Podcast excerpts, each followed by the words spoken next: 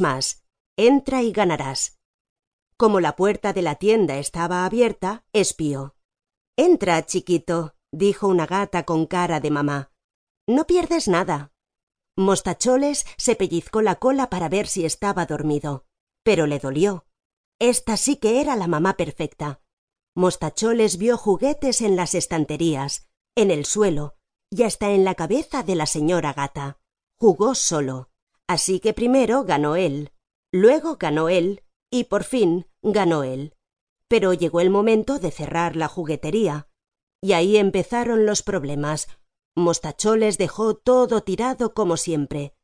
Pero la nueva mamá se puso seria y le ordenó recoger todo lo que había desparramado.